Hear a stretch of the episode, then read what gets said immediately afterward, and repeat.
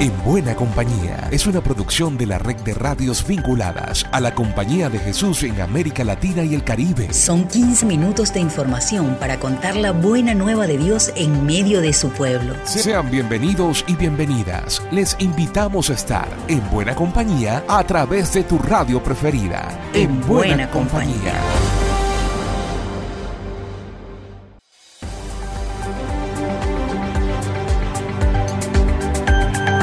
Es un placer, hermanas y hermanos, volvernos a encontrar en buena compañía. Soy Alexander Medina y sean bienvenidas y bienvenidos en nombre de la red de radios jesuitas de América Latina y el Caribe. El padre Lucas López nos presenta la palabra iluminadora de Francisco. En esta ocasión nos habla de la fructífera relación de la Iglesia con la sociedad amazónica. Un saludo a Alexander. Con motivo de un encuentro conmemorativo de la Asamblea Eclesial de Santarém en la Amazonía brasileña, Francisco recordó a los participantes la larga y fructífera tradición de encuentros que van marcando la vida de la Iglesia y la sociedad amazónica. Invitó a que ahora, 50 años después de aquel primer momento, se siga siendo valiente y audaz tanto para que el Evangelio se viva con nueva forma, cuanto para abrirnos contemplativamente a Dios, que se manifiesta exuberante y fecundo en la cuenca amazónica. Recordó que María de Nazaret es para la Iglesia Señora de la Amazonía. Parece Alexander buen consejo, audacia y valentía junto a aquella campesina nazarena. Nos sumamos en buena compañía Lucas López del equipo CEPAL para la red de radios jesuitas de América Latina y el Caribe. Y seguimos en México, específicamente en Coahuila. José Luis Hernández se nos habla sobre la experiencia del Centro de Comunicación Educativa de la Universidad Iberoamericana de Torreón. Ibero Radio TRC es un proyecto alternativo radiofónico que nace en el Centro de Comunicación Educativa, con la finalidad de que la universidad sea una plataforma donde se comparten contenidos de carácter educativo y sean de aporte a la sociedad. Buscamos crear un concepto integrador multidisciplinar. El proyecto radiofónico busca ser una actividad incidental en la comunidad universitaria y la sociedad lagunera. Asimismo, pretendemos que sea un espacio que proponga, provoque, analice y reflexione temas de interés general. Buscamos que estos contenidos emerjan del corazón de las aulas, es decir, abriremos la academia de manera estratégica hacia el mundo radiofónico contando también con producciones alternas. Pretendemos hacer una radio inteligente joven, para gente joven, desde luego sin dejar de lado a los adultos, y por qué no, buscar al público infantil. Intentamos recrear un concepto alternativo dinámico original, es decir, que no se parezca a la radio convencional. Síguenos en la dirección iberoradiotrc.com. Nos vamos a Venezuela. Héctor Cortés, de Radio Fe y Alegría, nos reseña la inquietud que existe en el servicio jesuita con migrantes sobre el rol de los medios de comunicación en la crisis migratoria. María Ureña, integrante del servicio jesuita con migrantes en América Latina, puso el énfasis en el papel de los medios de comunicación a la hora de abordar la crisis migratoria en la región.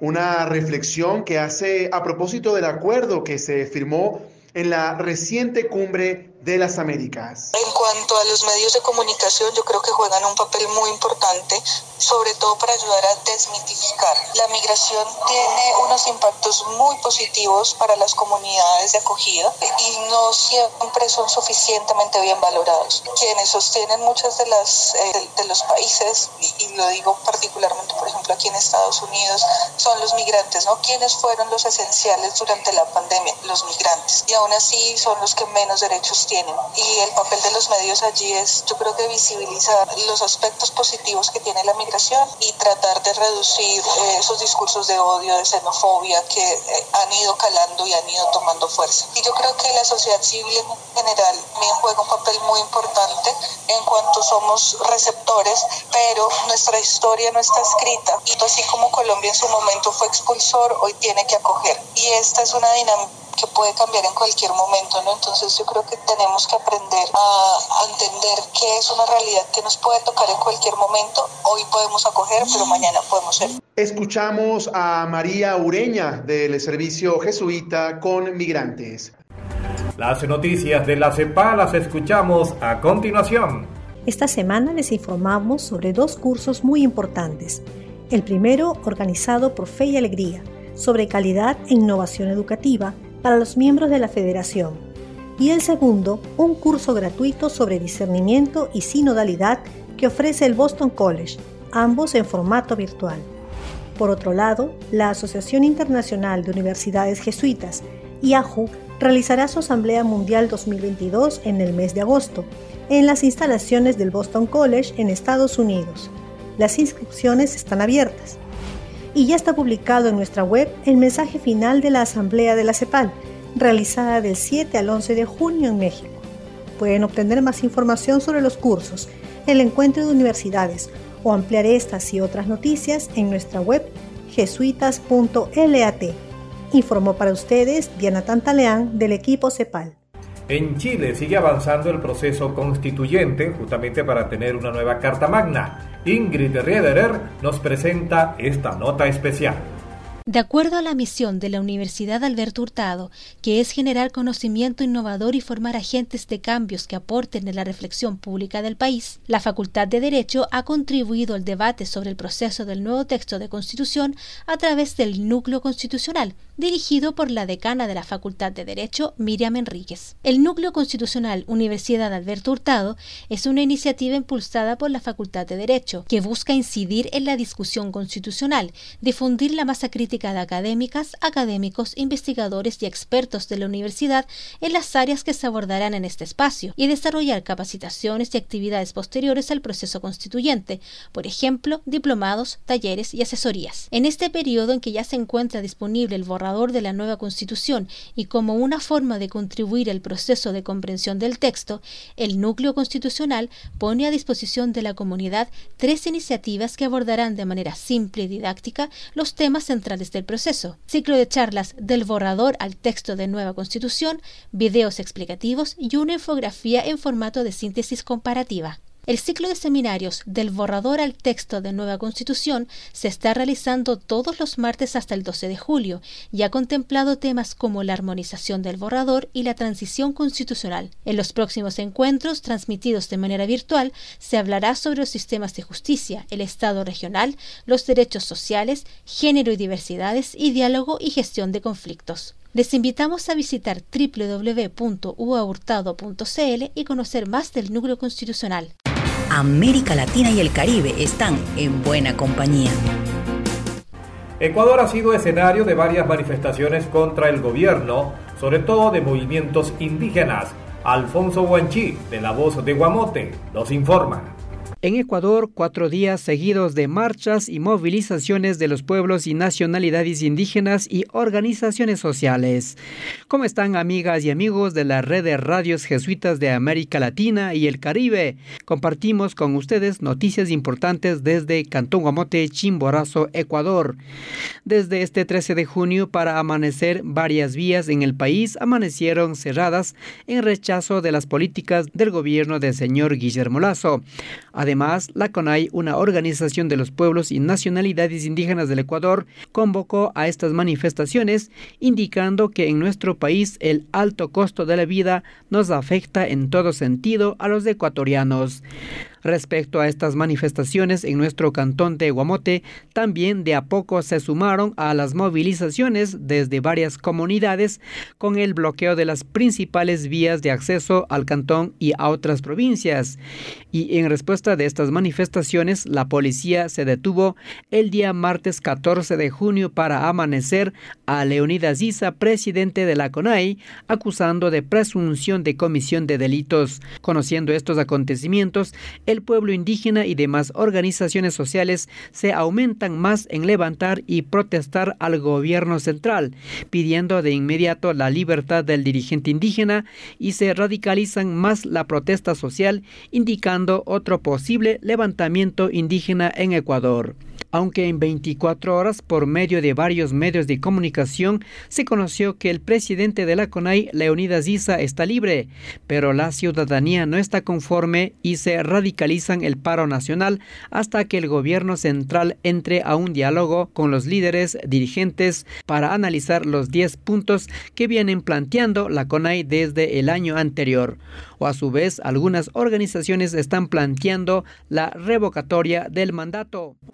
Los medios de comunicación alternativos vinculados a la Compañía de Jesús en Centroamérica se encontraron para reflexionar sobre su misión.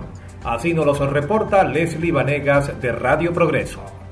Saludos amigos y amigas de América Latina que están en buena compañía. La Comisión Centroamericana de Medios de la Compañía de Jesús es una instancia de encuentro, coordinación, diálogo, búsqueda e impulso de un plan común de comunicación para la región, que busca romper el cerco mediático que imponen los medios de comunicación corporativos con el objetivo de ocultar las desigualdades que enfrenta la población. A dos años del inicio de la pandemia de la COVID-19, la SECAN retomó sus encuentros presenciales de trabajo y se logró juntar recientemente en las instalaciones de Radio Progreso Honduras, donde llegaron representantes de la radio juvenil Sónica, Revista Brújula y el periódico digital Plaza Pública de la Universidad Rafael Andívar de Guatemala. Además de El Salvador participaron la radio YSUCA y audiovisuales de la Universidad Centroamericana Simeón Caña. Pese a las dificultades, también participó la UCA de Managua, Nicaragua. Para Herminia Funes, periodista y directora de radio YSUCA,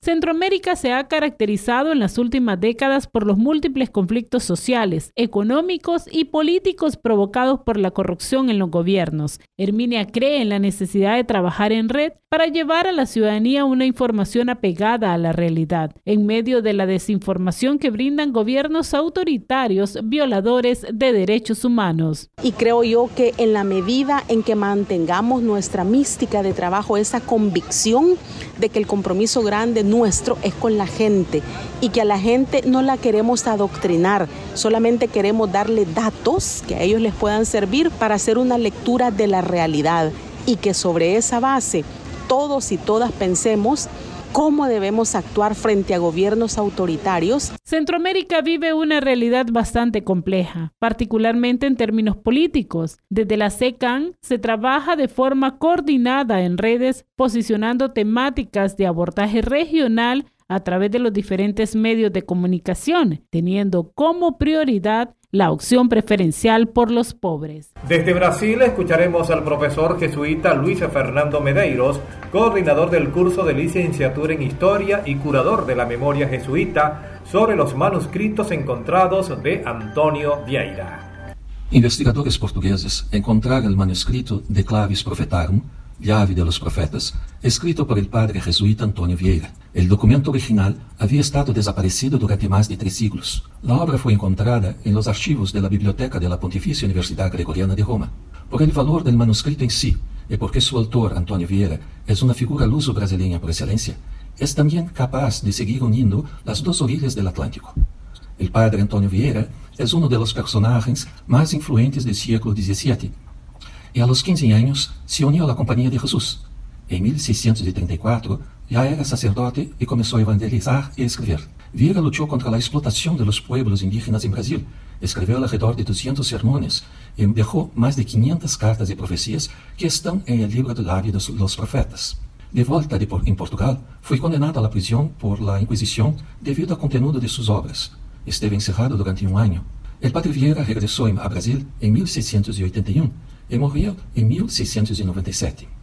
A descoberta foi realizada por os investigadores portugueses Ana Travassos Valdés, especialista em literatura apocalíptica e investigadora do Centro de História da Universidade de Lisboa, e Arnaldo Espírito Santo, professor emérito da Faculdade de Letras e responsável de uma edição crítica do terceiro livro de Claves. Ana Valdés encontrou o documento em 2019, quando teve acesso ao arquivo da Universidade Gregoriana. El documento, segundo los expertos, estaba en mal aspecto y con páginas pegadas con harina de yuca. Claves fue escrito en latín por Vieira. Y Valdés declaró que después de la transcripción de varios extractos, se comprobó la autenticidad del manuscrito. Los expertos afirman que Claves Profetarum es la obra más importante del padre Antonio Vieira. a diferencia de sus famosos sermones, es un tratado teológico político sobre la justicia y la paz universales. Más de 40 radios, oficinas de comunicación, estamos contigo, estamos en buena compañía. Y la palabra final le corresponde a Juan Carlos Prado en nombre de Radio Javeriana Estéreo de Cali, Colombia. Hola, soy Juan Carlos Prado desde Javeriana Estéreo Cali 107.5 FM, una radio universitaria que transmite en Cali, Colombia. Nuestra misión como radio universitaria perteneciente a la Compañía de Jesús es la difusión de la cultura en sus distintas modalidades en coherencia con el proyecto educativo de la universidad. En ese sentido, con base en los principios éticos de la comunicación en términos de la relación entre libertad de expresión y responsabilidad social y dentro de las normas legales vigentes en Colombia para la radio, la emisora javeriana trabaja en informar, en educar, en recrear y sobre todo en construir opinión, propiciando el reconocimiento de la pluralidad y el respeto a la diferencia del pensamiento y las opiniones. Por mi parte, será hasta la próxima y seguimos en buena compañía. Llegamos al final por esta ocasión. La invitación es para la próxima semana para que sigamos en buena compañía. Una producción de la red de radios jesuitas de América Latina y el Caribe. En, buena, compañía.